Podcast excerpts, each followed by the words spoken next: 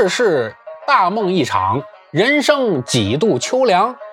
请君安坐，莫匆忙，来听侃爷书场。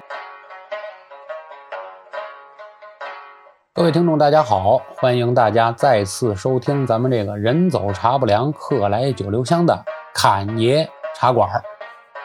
今天啊，咱们开了一档新栏目，说是一档新栏目，其实。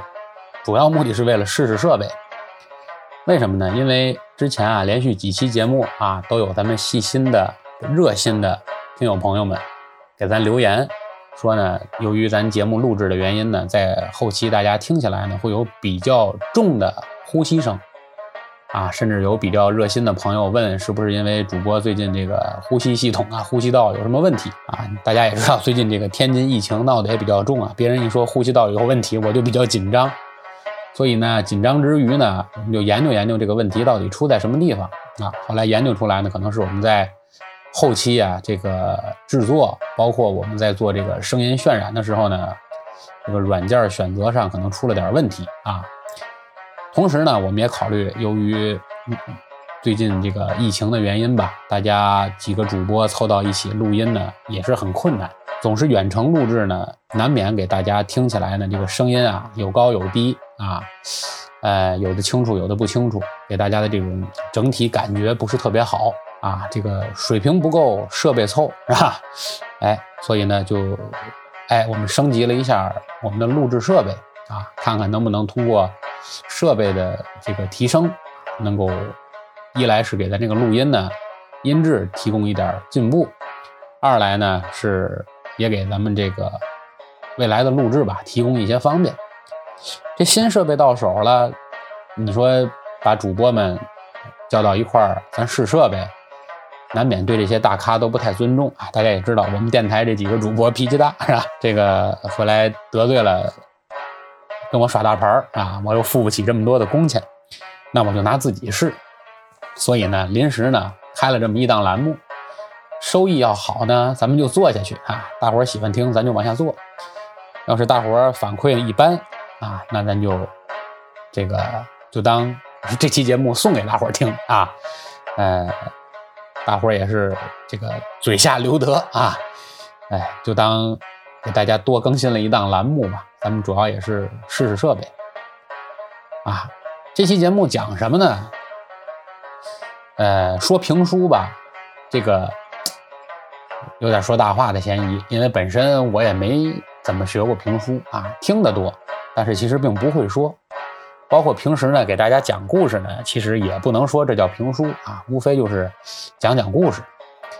呃，因为评书这个东西，毕竟它是一门艺术，它这里面有很多呈现方法呀，这个艺术手段啊，咱没专业学过，不能管这个东西叫评书啊。但是呢，盗用了评书的一个题目。呃，记得过去在电视台刚开始在电视台上请这个老先生说评书的时候啊，单田芳啊、刘兰芳啊、这个连丽如啊，哎，请这些老先生上电视台做节目的时候呢，有一档栏目叫《空中书场》，啊，应该是在这个曲苑杂谈这档栏目里有这么一个分支栏目，哎，所以呢，我们就调用这个。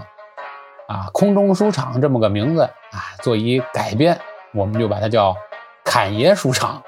啊，未来呢，可能我一个人讲的，啊，有点演绎成分的，或者有一点这个，哎，呃，神鬼妖狐啊，是这类的题目啊，不太适合跟大齐录啊，我自己录的时候呢，哎，我就把它放到这么一类栏目里啊，将来这个栏目肯定讲的范围也比较多啊，讲一些小故事啊。这个小偏门的东西啊，哎，可能我都会放到这么一档栏目里啊。侃爷书场，呃，闲言少叙啊，咱们书归正题。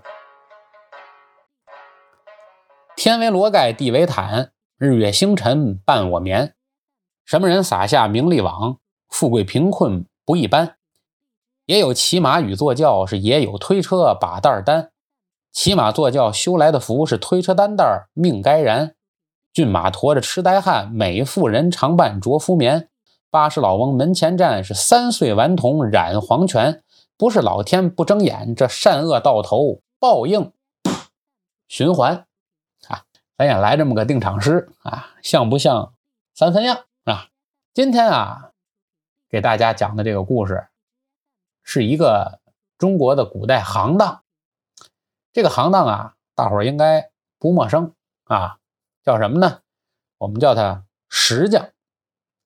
石匠啊，就是刻碑呀，哎，凿个佛像啊，哎，敲石头的啊，整天跟石头为伍啊，雕刻家。后来这个艺术发达了，是吧？这个工艺进步了，现在人叫雕塑家，是吧？哎，过去呢没有这么讲究啊，一个词儿石匠，干什么就是什么匠，是吧？修房子的叫泥瓦匠啊，做家具的叫木匠。啊，养花的叫花匠，啊，这个花把式、鱼把式啊，也有叫把式的。哎，这雕石头、雕碑的，我们就管它叫石匠。提这个石匠，大伙就得问：这石匠的祖师爷是谁呀？哎，可能有的听众知道，有的听众不知道。这石匠的祖师爷呀，不是外人。啊，我一提您肯定知道，石匠的祖师爷和木匠的祖师爷是一个人谁呢？就是鲁班。哎，一提鲁班，很多听众笑了啊，不是您玩那个王者荣耀里那个鲁班啊，哎，这个鲁班是咱这个正常的历史人物啊，鲁班。有了解我的朋友也知道啊，我家养了只小猫啊。我家小猫的名字也叫鲁班，不是说对咱这个这个老祖先不尊敬啊，不是，就是因为比较喜欢鲁班这个人啊，工匠精神，觉得这个福至心灵，是吧？这个巧夺天工，哎，起了这么一个乖巧可爱的名字啊，鲁班。鲁班呢，这个人其实在中国历史上还是一个。非常著名的这么一个大工匠啊，关于这个鲁班的介绍其实也比较多。叫鲁班，很多人以为他姓鲁，不是鲁班啊，不姓鲁，鲁班是个复姓，姓公叔啊，公叔，姓公叔，单字啊，名班，叫公输班，字一志啊，也叫。公输一志，哎，咱说了，为什么叫鲁班啊？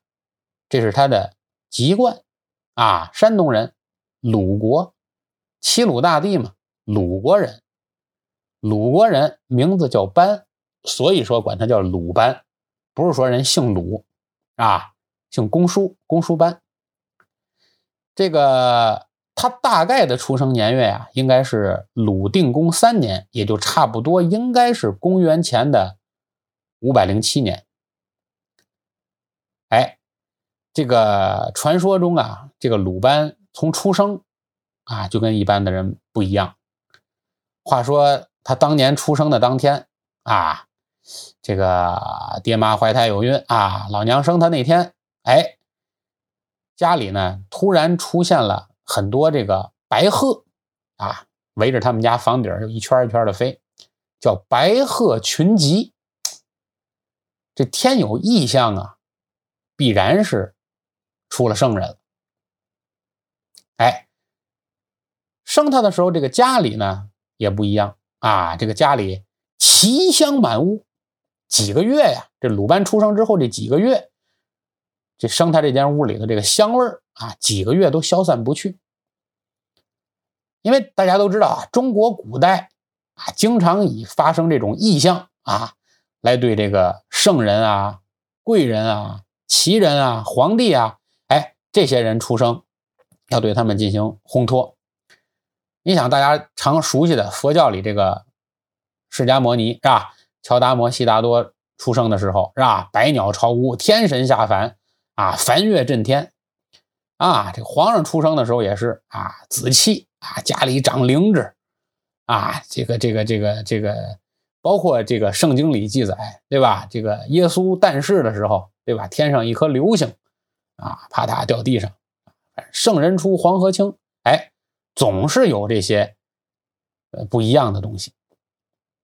哎，鲁班出生的时候也是啊，白鹤在他们家房顶上飞，家里呢香味也是几个月不散。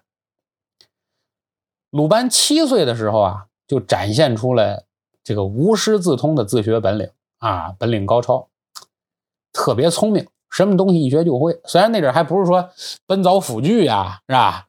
这个这个 扳子钳子这块还还不行，哎，但是学东西特别快。周围的街坊邻居、大爷大妈呀、叔子大婶啊，一看，哎，这小孩不一般啊，水平不错，从出生这天资聪慧。可是他爹妈感觉有点忧虑，为啥呢？孩子从出生不像我们这个普通人家啊，能养得了的孩子。出生时这家里对吧，就跟这个香料打翻了似的，香油瓶子给踹翻了是吧？家里这个香味一直不去是吧？哎，总觉得是 这个孩子不知道将来会怎样是吧？要是真是。一路这是这个这个，哎，聪明伶俐啊，乖巧也好，就怕说这个命犯煞星是吧？别回来因为说如何如何导致这孩子将来别回来命不长远啊！家大人吧，还是盼着孩子一平安，有多大出息啊，有多大本事这不重要啊，重要的是平平安安长大。这个公输班啊，十五岁成人礼之后呢，就开始进入了自己这个游学行动。游走的过程中呢，哎，也是拜师学艺。最早拜的老师呢，叫于子悠啊，也是个著名的大工匠。几个月之后啊，就跟师傅学了几个月，就通晓了师傅所有的技能，并且呢，这个其他诸侯国们啊。很多他的同行也根本就比不上他，啊，自称王者，哎，不得了，啊，大家呢也是逐渐的觉得这个人厉害，哎，这个不得了，啊，后来呢，这个各国呀也就想办法要高薪聘请他啊，到自己国家去做这个首席工匠，他呢，呃，都去。但是呢，由于太骄傲了啊，这个人过于骄傲，总是让人觉得难以亲近啊。这个去了几个国家啊，工作面试，觉得跟人家国家好像很难融入啊。最后呢，信心受挫。这信心受挫之后呢，鲁班没有选择继续在这各个国家在朝为官啊，最终选择了归隐。归隐在什么地方了呢？就是今天山东啊最著名的这个泰山，在这个泰山之南的小河山选择了归隐，因为前面我前文也介绍过，因为他是鲁国人啊，公输班鲁国人，所以后人在传说之中逐渐记载，就把他这个原本的姓氏公输啊就给抹掉了。简而言之，就以鲁国来代替他，就管他叫。鲁班啊，就逐渐的这名字就越叫越响，越叫越响，逐渐的就哎用鲁班来代替了公输班。鲁班呢，无疑是咱们国家特别出色的这个土木建筑的发明家。纵观中国这几千年的历史啊，这个鲁班的名字以及和他有关的这个传说故事，一直在中国的民间流传，也是咱们国家这个。土木行业，甭管是这个，你说是泥瓦匠啊，是工匠啊，是木匠啊，是石匠啊，哎，祖师爷你说是谁，都说是鲁班。你包括到今天为止，咱们常用这工具啊，说这个锯，对吧？锯条谁发明的呀？就说是这个鲁班发明的。啊，这木匠常用的这个刨子啊，刨木头用这刨子，也说是鲁班发明的。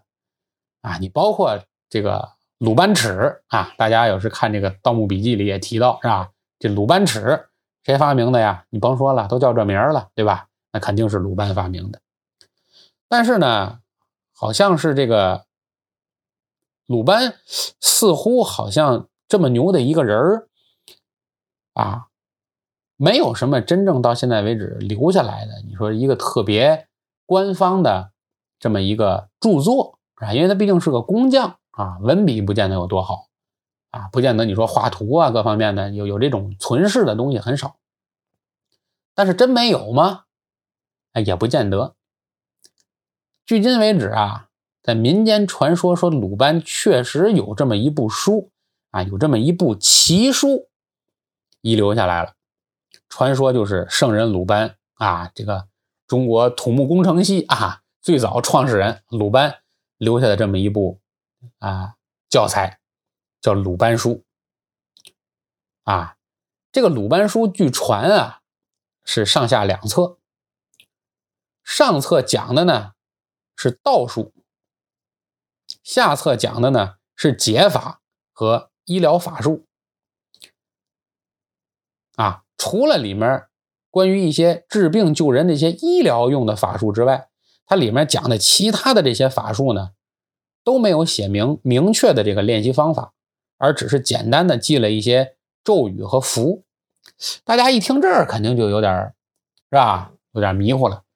怎么一个土木工程系的这个这个这个这个老先生，怎么留下了一部著作讲开道术了啊？也开始玩灵异这块。很简单啊，这个鲁迅曾经评价诸葛亮是吧？这个神机妙算而近妖啊，说这一人啊太聪明了，太能了。啊，前出五百年，后出五百年，就这么个人啊，就就就明阴阳，懂八卦，小奇门，知遁甲，运筹帷幄之中，决胜千里之外，是吧？就这个已经不是说咱常人老百姓能够说理解的啊，能够掌握的这个高度了，是吧？那么在这种情况下，他留下的著作啊，留下的这些教材，肯定不是说咱普通老百姓拿过来。对吧？跟看小说似的，从头到尾看一遍，咱就能掌握的，不是？哎，一定是这个类似于啊高深的法术，或者是一些类似于像天书一样的东西。哎，传说中这鲁班书讲的就是不是一般老百姓，不是一般的木匠，对吧？马路边你说立个木牌，写个立功是吧？写个木匠，不是这种咱普通老百姓能看得懂的东西。后来那事儿越传越越怪啊，越传越邪乎。说这鲁班书啊，想学它也没那么容易啊。你要真正想学鲁班书，你必须得缺一门啥概念呢？就说这人啊有五缺，哪五缺呢？叫鳏寡孤独残啊，五缺。具体这鳏寡孤独指的是什么啊？大家可以百度一查就知道。啊，什么这个幼年丧子啊，啊中年丧偶啊，对吧？等等等等，反正就是家里吧得有，哎亲戚朋友的，反正总得有个缺陷，要么就是残疾，哎反正你这五缺里得占一门。所以说呢，你想学会了这个鲁班书，你就得有所牺牲。哎，感觉这个有点跟《葵花宝典》差不多，是吧？欲练此功是必须自宫，是吧？哎，这个。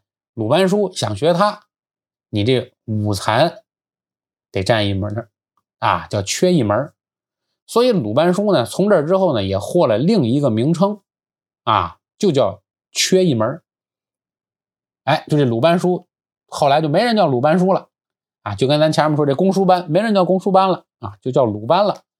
哎，这鲁班留下这鲁班书呢，到现在为止也没人管它叫鲁班书了，就简单的管它叫缺一门哎，咱上来啊，用了将近开篇二十分钟的时间，讲什么呢？先给大家讲了个咱今天要讲的这个书的小帽，先跟大家说了说这石匠的祖师爷鲁班，以及说鲁班为后人留下的这部名著啊，叫缺一门啊，也叫鲁班书。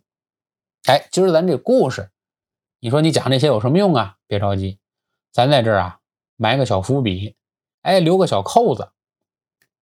甭管是鲁班也好，是这个缺。一门的鲁班书也好，咱们后面是必有交代。咱们啊，哎，花开两朵是各表一枝，扭过来，咱接着说咱今天的故事。我今天要给大家讲的这个故事呢，是由三个小故事构成的。这第一个小故事啊不长，我给它起了个小标题，叫《鬼碑文》。你听这名儿吓一跳不是？哎呀，鬼碑文，一听这名儿对吧？碑文嘛。肯定是跟石匠有关系。故事发生在什么时候呢？距现在啊不长，家里有老人的可以回去问问啊。清朝康熙年间，江南啊有个书生，叫啥呢？跟我同姓，五百年前是一家，也姓李啊，木子李，叫李海生。大海的海啊，出生的生，李海生。这个书生啊，李海生呢，长得一表人才啊，很帅气。你说这个什么叫一表人才啊？您不太理解不要紧，您呢回来加我们侃爷茶馆听友群啊。进了群之后，您艾特一下我们小编，回来发一个我本人的这个一寸免冠照片啊。什么叫一表人才？你一看就明白了啊。开玩笑，开玩笑啊。我这种照片，对吧？双贴啊！这朋友问了，什么叫双贴呀？就是贴门上这个辟邪，贴床上避孕啊！双贴。嗯，回来了说这李海生啊，李海生，李海生呢？哎，文质彬彬。你说不光长得好，有学问，最重要的热心肠，心肠好。这读书人啊，腹有诗书气自华。啊，这是往好处说。还有一种说法，越有知识越反动，对吧？哎，但是人家这个李海生啊，读书人，心肠好。古人啊，寒窗苦读为功名，他也是一样啊。十年寒窗苦，图的就是金榜题名时，一心呢要在当时啊博取一个功名，要光宗耀祖。哎，这一年适逢大比之年，北京讲话叫“臭沟开，橘子来”。每年一开春啊，北京要开臭沟。过去北京不像现在人一样啊，一进北京是吧？咱们北京这个城市啊，首都啊，国家的心脏嘛，啊，一线城市。北京过去不行，过去虽然说是啊，清朝。国都所在，但是呢，不像现在有这么发达和完善的先进的这个下水道，没有这么好的下水系统。每年呢年初的时候，啊，北京分两个县，大兴县和宛平县。每年开春，立春一过，要开臭沟，把这个城市的地沟挖开啊，清理地沟，把这个地沟得挖通了。啊，挖这个臭沟这几天啊，北京市就活不了人了，臭气熏天。啊，各大药铺在这阵儿一般都是卖人丹啊，老百姓有时候去药铺买点人丹，含在嘴里去恶味。啊，什么叫去恶味啊？这是老话，现在讲话就是去恶心。啊，您要听过去早年间刘宝瑞刘老先生说的这个单口相声，是吧？这个满不懂和假行家啊，里面就是杀人倒扣去额味，讲的就是这东西。哎，开臭沟了，臭沟开橘子来，就说每年一到开春啊，哎，除了开恩科咱不算，正常的科举之年，每年一到开春一过，各地的这个赴京赶考的这些举子们，就都来了北京了。咱前文书提到这个李海生也不例外啊。李海生大比之年要进京赶考，博取功名。那过去不像现在有高铁、有飞机，对吧？这么方便。过去不是，过去就是好点的人家有个马车啊，有个驴车啊，有个骡子车。一有骡子车，这家庭就不一般了啊，那都基本都得达官显贵是吧？北京讲话叫大二车啊。李海生家里没这么有钱啊，现在人讲话十一路啊，就得靠走着来。江南嘛，啊，在中国的东南部，靠这两条腿啊，走到北京得提前几个月就出发。李海生呢，因为这个贪图赶路啊，你得赶日子到北京啊，你别回来稳稳当当走到北京考试结束了，你得再赶下一场大比之年，那不定什么时候了。对吧？人这一生有几个年华可以浪费，对吧？哎，李海生就是因为贪图赶路，错过了大城市的这个大客栈。有一天呢，进京赶考途中，天色已至黄昏，这个李海生啊，赶路这个偏僻的小路上，就看不见一个行人了，周围呢？一望无际的开挖，天津话讲开挖，荒野啊，不像现在都是城市，没有啊，大开挖，一望无际，没有人。最吓人的是啥呢？这太阳啊，渐渐落山了，周围这开挖野地啊，这稀疏的丛林之中呢，开始传出这阵阵的兽鸣，哎，有有有野兽的这种。出没的叫声，这李海生心里就琢磨了：这可不能再说路边忍一宿，对吧？你忍一宿不要紧，冻不死开春了嘛，对吧？冻不死，你回来再让个狼吃喽。你说我这二品顶戴没弄着，为了野生动物了，这 不老合适的，对吧？所以李海生 想了想。荒野露宿肯定是不行啊，又没有贝爷那两下子，对不对？只能是硬着头皮往前走啊，尽快要找一个客栈是打尖住店。话说现在话说呢，大概走了半个时辰，一个小时吧，这天儿呢，基本上就已经完全黑下来了。不大一会儿啊，这乌云也把天上那点月亮给遮住了，顺着山坡呢，吹下来阵阵的凉气。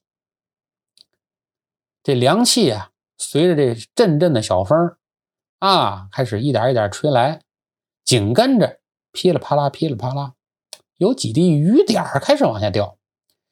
嘿，这人不留人，天留人；天不留人，人留人啊！这还下开雨了，这更得赶紧找地儿躲躲雨了。这个李海生着急呀，这呵，哎呀，这个这个苦吃定了。这什么地儿能有个客栈呢？哎，一抬头，好在前方不远。是点点的灯光，有人家了，哎，有地儿住就好办。李海生呢，赶紧啊，三步并作两步走，是两步合作一步行，向这灯光之处就跑过去了。跑近一看，发现呢，这是一小驿站。哎，歇脚的地方到了。感觉这个驿站呢，稍微有点破啊，年久失修，但是。毕竟躲躲雨嘛，呀，是个临时信差啊，给这些送信的信差们提供补给的地方啊，驿站嘛。过去不像现在，对吧？交通这么发达，送信啊什么的完全靠骑马啊。人你说忍一忍能歇歇，这马你让它连续跑受不了啊。歇马不歇人，每个驿站都得养点马。啊，送信的这些差役们啊，这些驿官到了这些驿站，对吧？把马换一下，你说几百里加急，八百里加急，对吧？你说凭一匹马跑八百里，这很难，对吧？千里马行，一般的马每个驿站得换一下啊，倒倒班儿。哎，啊，李海生就到了这个驿站，到驿站门口呢，读书人啊，讲规矩。啪啪啪，是小扣柴扉，滋妞，门开了。开门的呢是个上了年纪的老者。李海生一看出来个大爷，年龄挺大的，哎，嘴得甜点哎呦，说这老大爷，我这是江南，我是一读书人啊，我这是要进京赶考。这个走着走着呢，走到这片地方，我是前不着村后不着店啊，这还外面还下起大雨来了。我这个得找个地儿，我得避避雨。您看您这个地方要是方便，我在您这儿讨扰讨扰啊，打个尖儿住个店，我忍一宿，哎，给您添点麻烦，您看能不能收留一下啊？老头呢，满脸和善，一看敲门呢，也不是个坏人样。读书人嘛，带相儿，对吧？你看，哎，好，好，好，小伙子，来，来，来，来，来，进屋吧，进屋吧。哎，挺客气，就把这个李海生引进了房中。李海生进屋之看啊，打量打量这个屋，屋不大，一眼望到边儿，对吧？四百落地儿，就看这屋子摆设特别的简单，一张不大的这么个单人床，旁边放着个老榆木桌子，榆木桌子旁边呢烧着一火炉。哎，火炉上还烧着一壶开水。这个老大爷呢，心肠特别好。李海生一进来呀，淋雨了嘛，怕着了风寒，就赶紧倒了碗热水给这个李海生啊，驱驱寒气。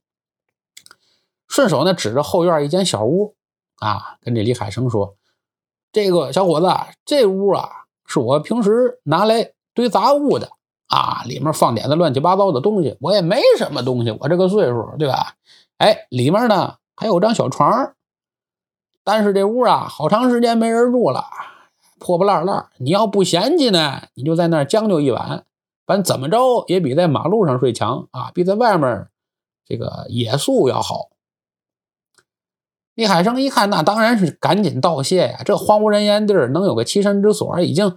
很不错了啊，对吧？你还挑地儿，你找个五星级宾馆哪儿有啊？对不对？没有，你管它破不破呢？别在外面淋雨，怎么都行。你还别说这阵给间屋住，对吧？你这阵给个茅草席子，你都比在外面大树底下忍一宿强啊，对吧？哎，李海生是连忙道谢。过了一会儿呢，这老人呢，哎，翻腾来翻腾去，又找出来点吃的，哎，有点饽饽啊，有点咸菜疙瘩。哎，让李海生好歹充饥啊，吃点东西，别饿着。老大爷又跟他闲聊了一会儿啊，问了问从哪儿来呀，家里有谁呀？啊，这个考过几回功名了，是吧？念了几年书啊？哎，闲扯吧，东一榔头西一杠子，前门楼子肩膀头子，一通聊。估摸着快到夜半三更了。这个老人呢，就开始领着李海生，就到了后院这个歇脚的小屋。进屋之后呢，帮他扫了扫床上啊，扫扫土，因为好长时间没人住了嘛。李海生进屋看看，还行，虽然说简陋，但是这个老大爷平时呢，一看是个利索人，不霍霍。房间虽然说有点简破，但是看着并不是那种说年久失修啊，脏不呵呵。没没，四百老地儿还不错。毕竟啊，赶了一天的路了。此时的李海生已经是困乏不已，躺在床上，听着窗外是雨打柴扉。没过多一会儿，哎，小呼噜起来了，睡挺美。半夜的时候，这个小雨啊是越下越大，从这个淅沥沥的小雨是逐渐变成了大雨倾盆，而且这个山里呢，温度啊。昼夜温差还特别的大。这李海生睡觉的时候啊，就裹着自己外面穿来的这么一个皮袍子。这夜里啊，李海生就觉得越来越凉，是越睡越凉，一下就给冻醒了。嘿，还挺凉啊，这屋。扒拉来扒拉去，看这屋有什么能御寒的？你说这阵儿到前院去敲门叫大爷找棉被。本来就够讨扰人家的了，对吧？读书人面矮，不合适。翻翻吧，看看这屋有什么东西，咱还能盖盖。翻来翻去，翻来翻去，哎，床边上裹着这么一卷破旧的这个破棉被。得了，裹裹被子吧，把这破被子脏点脏点，对吧？破点破点，哎，一裹，把身体呢好歹往一块一团。多多少少好一点，但是还是凉，这被子年头太长了，是吧？里面这棉花都干粘了，有点起不到太多的御寒的作用了。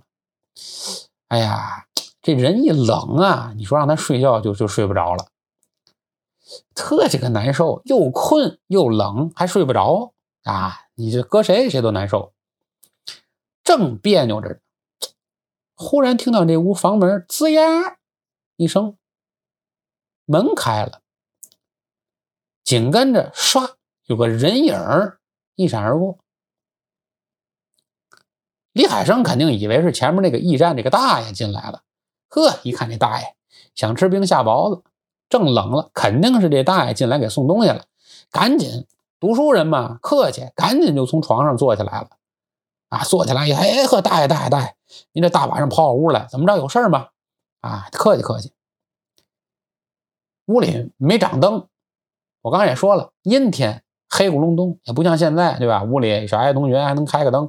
没这条件，是吧？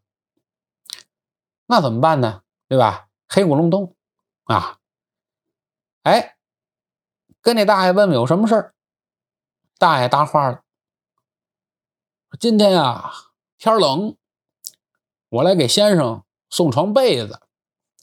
先生是赶考之人，冻坏了身子，耽误了考期，可就太可惜了。”说完啊。把一床大厚棉被扑通就扔到了李海生的床上。这李海生一听，这说话的口音，这不是前院那大爷呀！哎，一听这说话这口风，这明显也是个读过书的人，感觉对吧？你即使不是个多有文化的人，但毕竟跟前面这驿站的大爷对吧？说话都是。老胡同大爷那口风，那不是的，对吧？一听这还可以，这这这说话这人，哎，这是谁呀？这个，他就仔细啊，长了长身形，多多少少有点天光，就借着那点光亮看了看这人是谁。一看进来这人，还真不是这大爷，隐约中觉得这老头啊，大概六十多岁的年纪，从这个身形上看呢。不胖，很清瘦啊！仔细这个眼睛缓了缓，哎，能看清个大概的五官轮廓。一看那大爷面目安详，哎，十分的祥和，不像是个坏人。这李海生呢，很疑惑，就问这大爷说：“借问老人家是何许人也呀？我刚才在前院。”跟那大爷聊天，我可没见过您。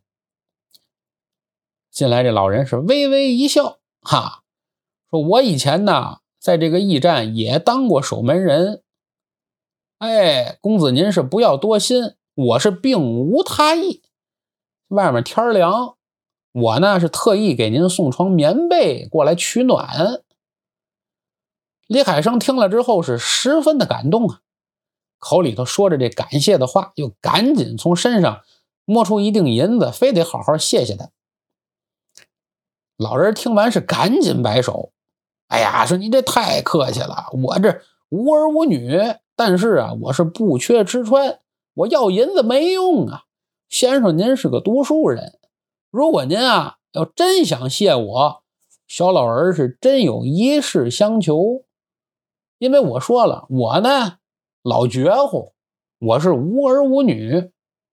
您要方便的话呀，您受累给我写个碑文吧。这样我百年之后啊，哎，我要真撒手闭眼那一天，我能找个石匠帮我刻块碑。但是呢，这石匠啊，得要碑文啊，得有人替我写这个东西。我认识这俩字儿就不不够啊。哎，您要是方便。能帮我写个碑文，也算我能留在这个世上留点东西。李海生听完以后，这小事一桩啊，说完了，赶紧把屋里灯光展亮了啊，拿起纸笔刷刷点点。读书人写个碑文啊，代写个书信，这都不叫事儿。打算进京赶考的人，这些东西提笔就来。问了问这个老人的姓名。籍贯啊，平生的一些简单事迹，很快啊一蹴而就，刷刷点点写了一篇是非常漂亮的碑帖。说大爷，呃，写的不好，您多扎雅正。嘿，老人看了是特别的高兴啊，拿着这个碑帖是仔细的端详，哎，一边看一边夸这字儿是真棒，哎呀，太好了。老人拿着碑帖是嘻嘻哈哈扭身就出了房屋了。李海生也挺高兴啊，又拿了床厚被，是吧？多了两层棉被啊！这一下，哎，还又认识了个大爷。哎，盖上这被以后还挺暖和，很快要睡着了。这一觉，直到第二天是天光大亮。李海生呢，起床之后啊，和这个收拾收拾行李，打算是继续的赶路。得跟前院看守驿站的这个老大爷告个别。临走之前呢，他把这两卷棉被都叠好了，特意把昨天晚上让他写碑文的这个老大爷给的这床新棉被拿出来，还给前院这个老人。跟昨天给他开门的这个老大爷说呀：“这是跟您一块看门的另一个叫张新海的大爷，因为昨天我给他代写的碑文嘛。”对吧？他的背啊，我这没看见他，我就把他给您了。后来一会儿您看见他的时候，您把这棉被转交给他，顺便替我再说声谢谢，我就要继续赶路了。这李海生不说这话，还则罢了；一说这话，前院这大爷不由得是倒吸了一口凉气呀。张新海。你再说一遍，是这名字？李海生满头的狐疑呀，说没错啊，昨天晚上有一大爷大半夜梆梆敲我房门，推门进来之后，我一看抱着床厚棉被，说天很凉，过去跟您一块儿，说是看这个驿站的另一个人对吧？说昨天晚上出去巡夜是怎么着的，没在啊，晚上怕我凉，给我送床棉被，说自己是个老绝户，无儿无女。啊，难得我这么个读书人，要是方便的话，说给他写个碑帖，等他百年之后找个时间刻块石碑，啊，也算了了一桩心愿啊。看门的老大爷听完之后啊，是倒吸了一口凉气呀，说：“小伙子，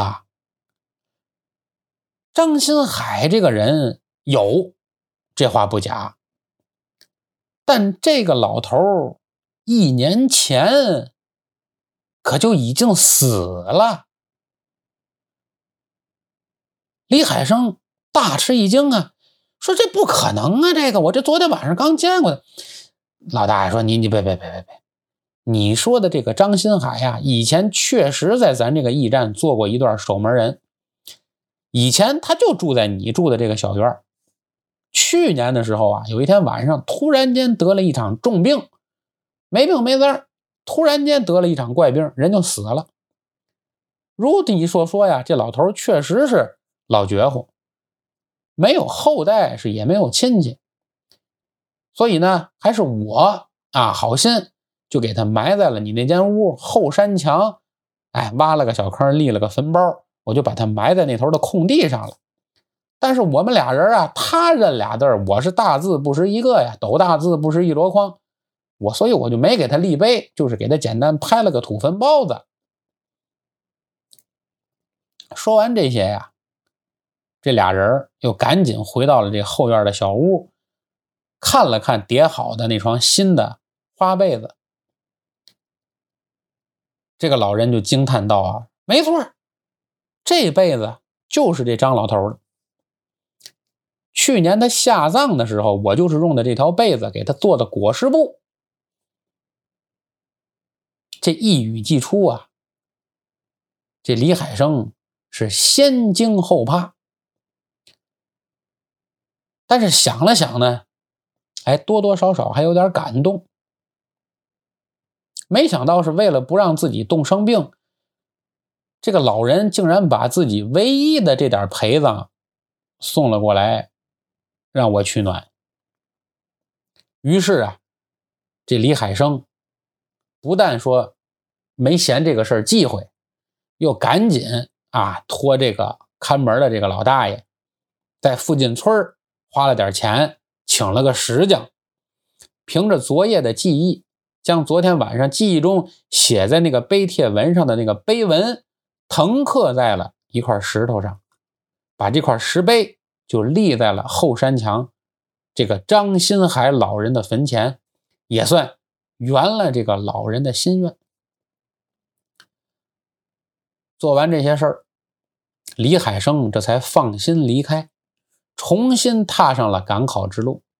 几个月以后，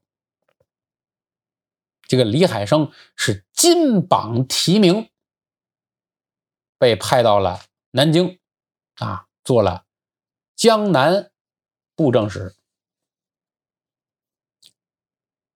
这是咱们石匠的故事，第一篇叫。